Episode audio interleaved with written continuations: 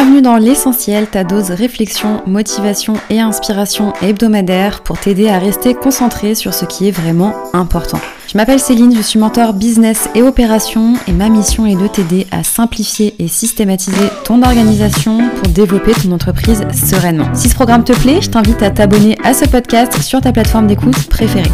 C'est parti pour l'épisode du jour. Aujourd'hui je te propose de parler d'un sujet brûlant, à savoir la copie. C'est un sujet que j'aime beaucoup aborder parce que je sais qu'il crée beaucoup beaucoup de ressentiments quand ça nous touche. Et hum, j'aime l'aborder à travers euh, deux angles. Euh, donc euh, c'est ce que je te propose de faire aujourd'hui. Peut-être que cet épisode sera un petit peu plus long que ce que tu as l'habitude. Je voulais commencer cet épisode en rappelant euh, qu'il y a quand même une différence entre la copie et le plagiat.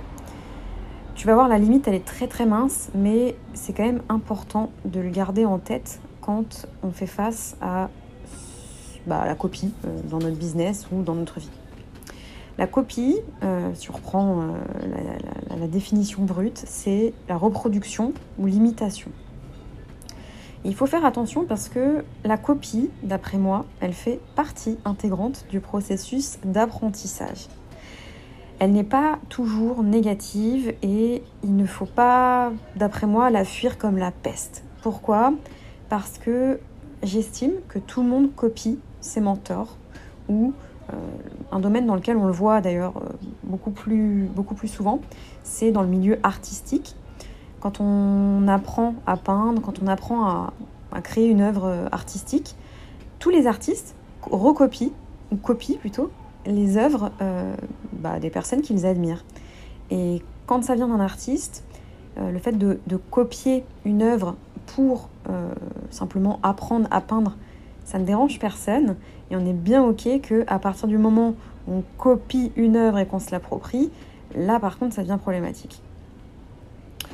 Le plagiat, lui, c'est le fait de copier ou le fait de reproduire, mais avec cette fameuse nuance qui est que cette fois-ci, on va s'approprier l'œuvre que l'on a reproduite.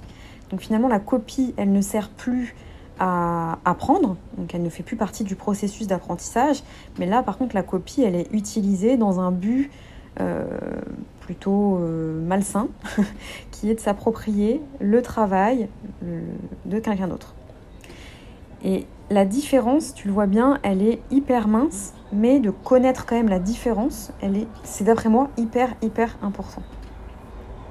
Pour donner un exemple un petit peu plus concret euh, à tous les entrepreneurs qui m'écoutent, on peut par exemple copier une méthode que l'on a apprise lors, euh, lorsque l'on rejoint une formation en ligne, dans le sens où tu vas appliquer cette méthode étape par étape pour atteindre le résultat qui t'est promis avec cette formation en ligne. C'est de la copie dans le sens de la définition, puisque finalement tu reproduis à l'identique ce que tu as appris. Par contre, tu ne prétends pas que la méthode est la tienne, euh, si tant est que cette méthode euh, a été créée à 100% par le créateur de la formation, si elle n'est pas appuyée par des grands principes qui eux-mêmes sont repris d'un autre auteur, ce qui arrive très souvent et ce qui n'est pas mauvais. si tu le fais, par contre, là, tu bascules du côté du plagiat et là, tu deviens bon, un imposteur. D'ailleurs, le principe même d'une formation en ligne, d'après moi, c'est de t'amener d'un point A à un point B. Et ce serait donc étrange que le formateur ne te laisse pas copier et utiliser sa méthode euh, qu'il a construite pour t'amener à ce fameux point B comme il te l'a promis.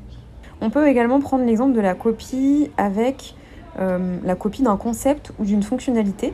C'est quelque chose qui se fait beaucoup dans le milieu digital, dans les applications, etc. Pour prendre un exemple encore une fois concret, si on prend bah, les téléphones, les smartphones, euh, dans ce milieu-là, toutes les sociétés qui créent, qui construisent des smartphones se copient toutes les unes entre les autres. Dès qu'il y en a un ou une qui sort une nouvelle fonctionnalité, les autres, elles s'empressent bien sûr de sortir cette nouvelle fonctionnalité. Est-ce que tu penses qu'avant de copier cette fameuse nouvelle fonctionnalité, ils se demandent est-ce que ça va poser problème au niveau de la copie? Je ne pense pas. Je pense qu'ils s'en foutent profondément. Est-ce que tu crois également que celui qui lance une nouvelle fonctionnalité, il a peur de se faire copier? Non, a priori, il sait, il le sait d'avance, il va se faire copier, ses concurrents vont également reproduire cette nouvelle fonctionnalité. La course, elle se joue pas à savoir qui a lancé le premier une nouvelle fonctionnalité ou qui est maître euh, d'une nouvelle fonctionnalité. D'ailleurs, euh, pour ceux qui souhaitent protéger cela, il y a le brevet euh, ou déposer une marque également permettre de protéger contre la copie. Mais la course, ils ont bien conscience qu'elle se joue plutôt du côté de savoir garder son avantage compétitif, être suffisamment visionnaire pour anticiper les besoins du marché ou pourquoi pas être suffisamment visionnaire pour créer de nouveaux besoins et non pas de savoir si ton concurrent va te copier, puisque tu sais d'avance que ton concurrent va te copier. Pourquoi j'avais à cœur de parler de ce sujet dans ce podcast aujourd'hui? Parce que tout simplement j'observe souvent de jeunes entrepreneurs et je tiens à préciser que j'ai moi-même fait partie de ces personnes-là à mes débuts. Ces jeunes entrepreneurs sont tétanisés à l'idée de faire euh, des choses, de lancer des choses euh, par peur qu'on les accuse d'avoir copié tout simplement parce que ce qu'ils aimeraient lancer, euh, bah, c'est déjà fait, c'est déjà vu. Et je trouve ça vraiment terrible d'être tétanisé par ça, parce que en fait, la copie, comme je l'ai dit plus haut, fait partie de ton processus d'apprentissage. Et là où il faut être vigilant, c'est de ne pas tomber dans le plagiat, mais la copie en elle-même n'est pas malsaine. Pourquoi je trouve ça dommage euh, de rester coincé dans, dans cette peur en fait que, de se faire accuser tout simplement d'être un copieur? Parce que ça te met dans une situation de paralysie, d'inaction. Euh, moi, quand euh, ça m'a touché, par exemple, à mes débuts, je sais que j'attendais, j'étais dans une inaction totale où j'attendais d'avoir euh, l'idée du siècle, l'idée unique, le truc dont que personne n'a encore fait, le truc dont personne n'a encore pensé. Mais c'est terrible parce que tu sais que ça n'arrive jamais. tu peux attendre très longtemps et rester très longtemps coincé dans cette situation sans rien qui se passe.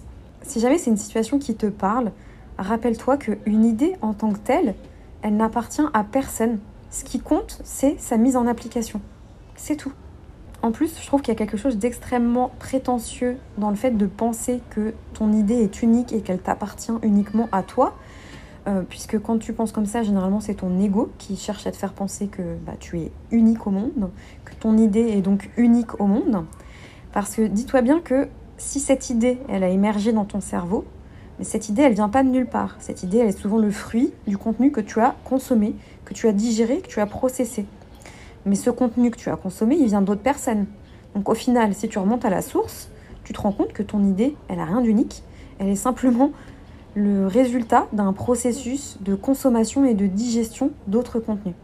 C'est euh, une piste et une idée qui est extrêmement bien développée dans un livre que je te recommande de lire. C'est un livre d'Austin Cléon qui s'appelle Voler comme un artiste. Le nom, il est volontairement provocateur, on est ok. Je vais te mettre le lien dans les notes de cet épisode pour que tu puisses te le procurer et n'hésite pas à le lire et à m'en dire des nouvelles. Donc ce que je peux te conseiller, euh, si tu te retrouves dans cette situation, c'est de te concentrer sur ce que tu peux faire de ton idée. Comment est-ce que tu vas transformer cette idée en projet, en action, en quelque chose de concret? Comment est-ce que tu vas rendre à travers tes actions cette idée unique? Comment est-ce que tu vas l'implémenter avec ta propre histoire personnelle, avec la propre digestion du contenu que tu as pu consommer pour rendre cette idée unique et ne pas être simplement la copie, et pire, le plagiat de ce que quelqu'un d'autre a déjà produit. Alors bien sûr, je dis pas le contraire, c'est extrêmement, extrêmement désagréable de se faire plagier. Quand on a travaillé dur sur quelque chose et que quelqu'un arrive et se contente juste de pomper en quelques minutes ce que toi tu as mis des heures, voire même des mois ou des années à travailler, il y a quelque chose euh, qui te donne des envies de violence, je pense, au fond de toi, on est bien d'accord mais ça fait aussi partie de la réussite et il faut se préparer à ça. D'après moi, il y a deux mindsets que l'on est en mesure d'adopter face au plagiat. Il y a d'abord celui de la victime, euh, c'est celui de la personne qui va se plaindre. Et je refais un disclaimer pour les gens qui risquent de mal prendre mes propos. Tu as bien sûr le droit de te plaindre le temps d'accuser le coup. Ça fait partie du processus, je pense. Mais ça doit rester temporaire. Tu accuses le coup, ok, tu te plains un bon coup, et on passe à autre chose. Parce que si tu laisses cette situation de plainte euh, s'installer, te gangréner, elle va tout simplement laisser petit à petit cette peur du plagiat te dominer. Et pourquoi pas, sur le long terme, elle va t'empêcher de grandir, car tu finiras par limiter tes actions par peur d'être plagié. Tu finiras par ne plus avoir envie de sortir de nouvelles offres parce que tu as peur d'être plagié. Et tu finiras aussi potentiellement à ne plus avoir envie de parler de tes projets en cours parce que tu as peur qu'un concurrent se l'approprie. Et enfin, il y a celui euh, de responsable, c'est-à-dire des personnes qui vont agir. Peu importe ce que tu fais, tu pourras jamais empêcher quelqu'un de te plagier. C'est quelque chose qui est en dehors de ta zone de contrôle et tu ne contrôles pas les actes des autres. Par contre, il existe plusieurs solutions pour te protéger du plagiat. En tant que chef d'entreprise, c'est de ta responsabilité de te protéger contre le plagiat. C'est à toi de faire le choix si tu souhaites te protéger ou si tu souhaites prendre le risque de ne pas le faire. Tu peux par exemple décider de déposer ta ou tes marques pour te protéger. Tu peux également protéger ton travail à travers l'enveloppe solo. Bref, il existe plein de dispositifs à ta disposition pour te préparer à défendre tes droits le jour où ça arrive. Mais on est bien d'accord que tous ces dispositifs, ce ne sont que de la prévention. En mettant en place ces protections, garde en tête que ça n'empêchera jamais les personnes de te plagier. Mais au moins, tu auras les armes nécessaires qui te permettront de défendre tes droits le jour venu. En restant du côté de la victime, tu n'as aucune arme pour te battre si ce n'est que de te plaindre que l'on a plagié ton travail et de rester dans une énergie qui est négative et qui finira donc par limiter tes actions et tes résultats.